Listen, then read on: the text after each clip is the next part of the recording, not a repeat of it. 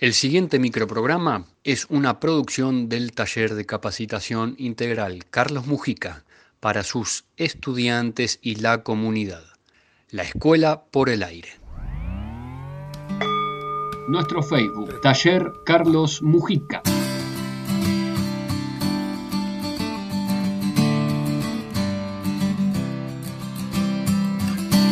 Tardes. Bienvenidos a la Escuela por el Aire. La propuesta radial educativa del taller Carlos Mujica.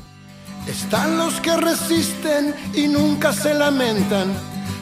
La Escuela por el Aire funciona como acompañamiento y sostén de las prácticas que, vamos llevando los docentes de la escuela desde estos medios que a veces parecen informales, pero que son los que nos permiten llevar la escuela como un lugar de encuentro y aprendizaje en tiempos de pandemia a todos los hogares. Te ayuda a despegar y los que nunca te reconocen cuando estás vencido. Les invitamos a engancharse, a, compartir y a, participar. Se reciben consultas y sugerencias. La escuela es con todos, con todas, con, todos. Acá. Para ustedes en la escuela por el aire. ¿Cuántos hay que piensan que es tarde para todo? ¿Y cuántos claman siempre a Muy buenas tardes, bienvenidos a la escuela por el aire. Un nuevo encuentro nos sale al cruce y aquí estamos, compartiéndolo con ustedes.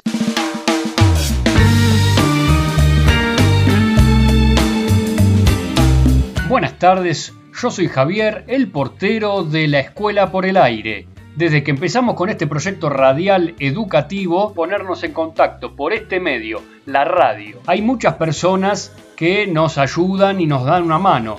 La parte técnica también es muy importante y yo no trabajo solo. Estamos en la puesta en el aire en dos radiodifusoras amigas, FM Los Coihues, donde nos da una mano Fabián, y también en FM del Barrio, donde René hace los tejes y manejes para que podamos estar todos los días con ustedes.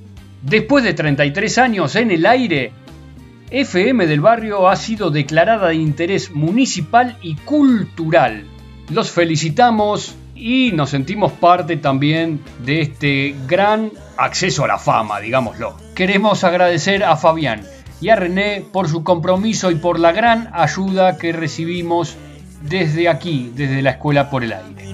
cuando no estás, de verdad te extraño y no se puede aguantar. Esta canción que escuchamos se llama Te extraño, tanto, tanto como nosotros extrañamos a nuestros estudiantes y nuestros encuentros en la escuela, pero por suerte tenemos esta ventaja diferencial, un programa de radio que nos encuentra y nos acerca.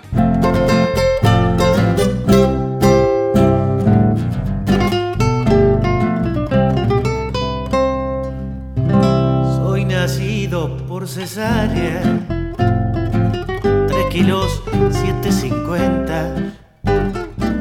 Soy de la clase 70. Primera vuelta que se escucha un tango en la escuela por el aire es porque estamos conmemorando y pensando el Día de la Tradición, ¿Qué será esto de la tradición? ¿Qué pensamos cuando hablamos de tradición? ¿En el baile, en la música, en los vestidos tradicionales? Pues bien, algo para pensar. El 10 de noviembre se celebra el Día de la Tradición Argentina porque nació José Hernández, que es el escritor de El gaucho Martín Fierro, que en 1872 empezó a contar la historia del payador y del trabajador gaucho Martín, que era el protagonista de esta historia, que víctima de la opresión y de la injusticia huye para convertirse en un gaucho fuera de la ley. Habría que ver esto de la identidad y la tradición, cómo pueden pensarse juntas. Pero estamos escuchando un tango, para que me paso al folclore. Bueno, lo que decíamos recién de la tradición, ¿no? Podemos pensar a la tradición como una donación o un legado. Es lo que pertenece a un pueblo, lo que lo diferencia de los demás. Es algo propio, un conjunto de costumbres que se transmiten de padres a hijos. Pero podríamos ponernos a pensar un poquito y intentar ver las tradiciones que preferimos continuar y las tradiciones que podríamos desagregar, deconstruir para generar y hacer y armar nuevas y mejores tradiciones. Esto que estamos escuchando es el Pericón Nacional. Y este baile se hacía con unas relaciones. Entonces acá en el acto del Día de la Tradición con la profe Kimei vamos a hacer una representación de esas relaciones con el Pericón Nacional.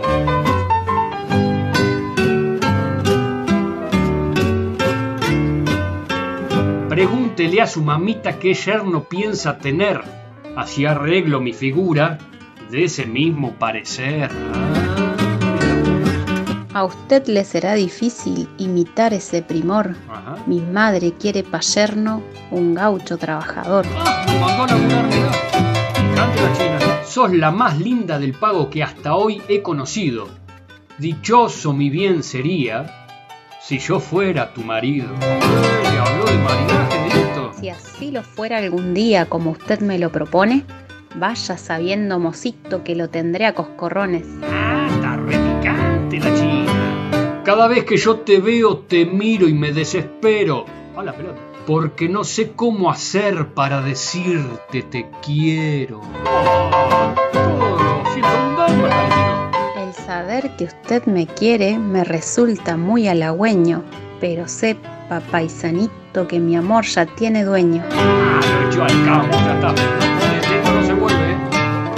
Pobrecito el gaucho. Yo fui matrero de ley, que naides me pudo hallar, y únicamente tus ojos hoy me hacen suspirar. Ya se le hace el romántico ahora, y habla de suspiro. Ayer pasé por tu casa y me tiraste con un suspiro. Me corrí y lo dejé pasar. Mirá si tiene coronavirus. Ah, esto no se remonta con nada, ni con tercer tiempo. Tengo un pañuelito verde marcado en las cuatro puntas. Cuando no la puedo ver, la tierra y el cielo se juntan. Ah. No creas, vidita mía, que mi amor es lisonjero. Con todos parlo y me río, pero a vos solito te quiero. Ah, se le dio al gaucho, ahí se van juntos, ella con el vestido celeste y blanco, la peineta, y él con la galera media desacomodada. Allá se van juntitos. No de la mano, no, adelante de la visita, no.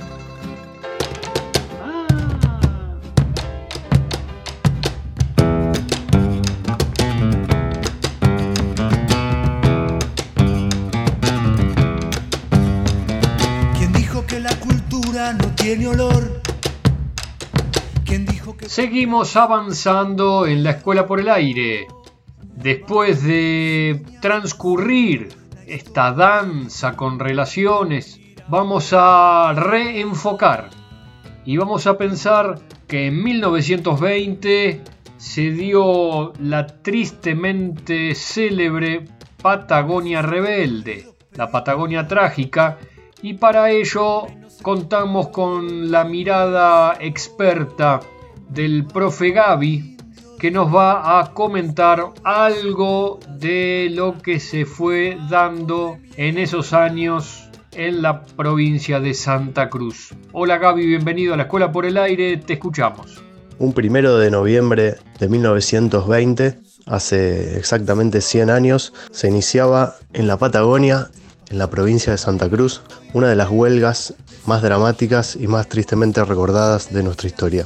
De ese modo, se daba comienzo a los sucesos conocidos como la Patagonia Trágica, inmortalizados en la película La Patagonia Rebelde. Hoy nos llegan esas investigaciones y esas historias, esas crónicas, gracias a los estudios de Osvaldo Bayer, que plasmó todas sus investigaciones en la película La Patagonia Rebelde, estrenada en 1974 y después prohibida por la dictadura militar. En La Patagonia Rebelde podemos ver como grandes grupos de peones rurales reclamaban por las malas condiciones laborales y salariales de esa época, donde dormían en galpones, pasaban frío, no les daban ni el sustento ni, ni, el salario digno para poder vivir. Y ante el reclamo de estos peones rurales, vemos como los sectores poderosos utilizan al ejército para reprimir duramente y hacia el año 1921 vamos a tener represiones de peones rurales y 1500 muertos, lo que deja eh, este hecho tristemente recordado como la Patagonia trágica.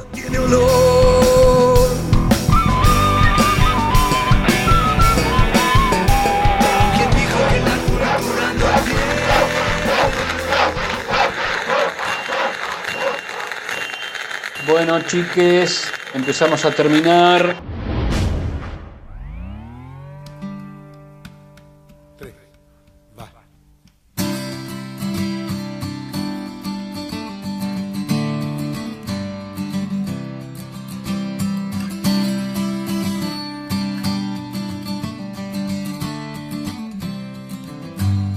Hermosa y vertiginosa la entrega de hoy de la Escuela por el Aire. Pasamos de una representación de un baile tradicional a la escalofriante cuenta que nos hacía revisar el profe Gaby con los hechos de la Patagonia trágica. Dejamos deslizar por detrás un poquito de la música de Arbolito en claro guiño a Osvaldo Bayer, para pensar y para seguir construyendo realidades nuevas en la medida de lo posible. Llegó el final del programa. Nos despedimos como siempre. Hasta la semana que viene con un abrazo escolar. Nos seguimos escuchando.